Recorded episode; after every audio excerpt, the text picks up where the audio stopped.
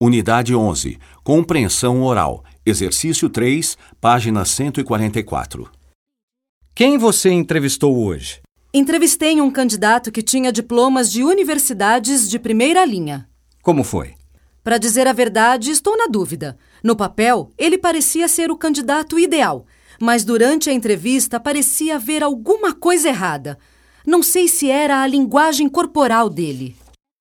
Como assim? Ele fazia gestos que não eram adequados?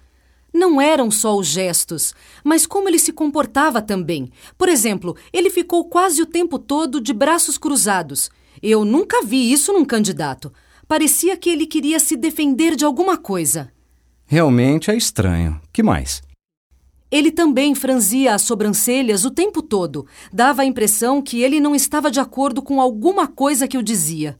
Eu nunca vi um candidato fazer isso. E tem mais. Quando ele descruzava os braços, fazia uns gestos enormes, tão grandes que ele quase encostava em mim do outro lado da mesa. Mas e as respostas dele? Foram boas?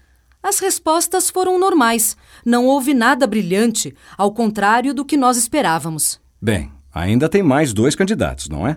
É, eu vou entrevistar os dois amanhã. Depois eu te conto.